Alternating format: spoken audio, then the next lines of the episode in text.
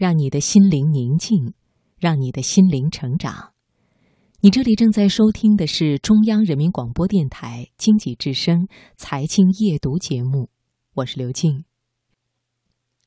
接下来的职场分享，我们来听为什么脑子里总会循环播放神曲。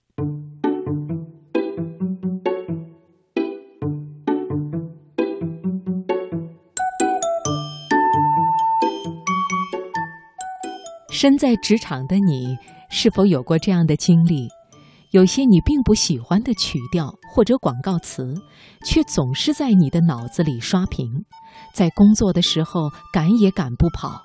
这究竟是什么原因呢？脑子反复播放一段音乐，在科学上有个专门的术语，叫做不随意音乐意象。这个名字听起来有点复杂，它还有一个通俗一点的名字。耳虫，有一种对耳虫的解释是，你的大脑自动播放音乐，这和你大脑的记忆功能有关。而与耳虫现象有关的脑区，差不多在你耳朵上方一到两厘米的地方。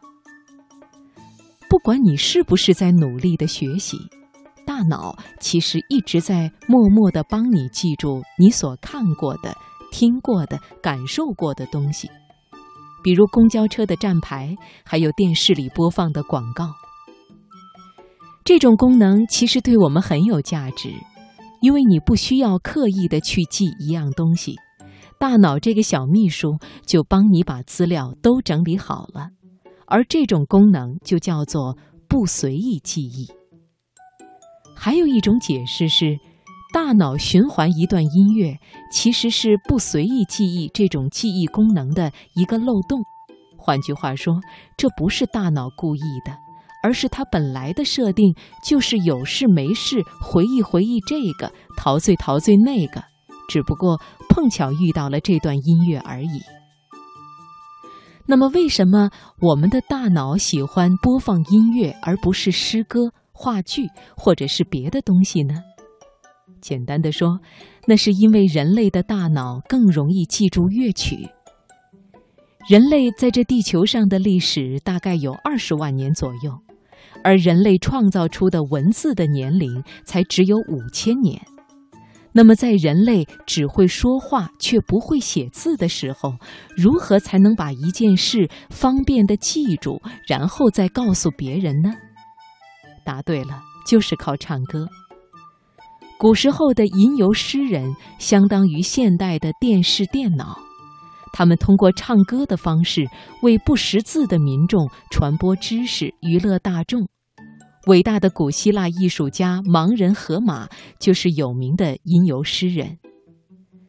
歌曲有旋律和节奏，如果把一句话唱出来，肯定比光说要更有感觉，也更容易记忆。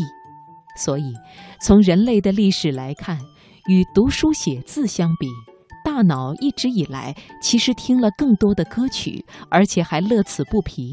尤其是节奏感强、歌词容易记而且朗朗上口的歌曲。打个比方，山歌就是一种朗朗上口的交流方式，极容易被大脑记住。那么，在什么情况下我们更容易被一段乐曲洗脑呢？这是不是一种病呢？简而言之，当你的大脑作业太少、压力太大，或者是反复听一段音乐的时候，就容易被音乐洗脑，因为这个时候你的大脑很容易被这段乐曲侵占了内存。但是别担心，这并不是一种病，百分之九十八的人都有被一段音乐洗脑的经历。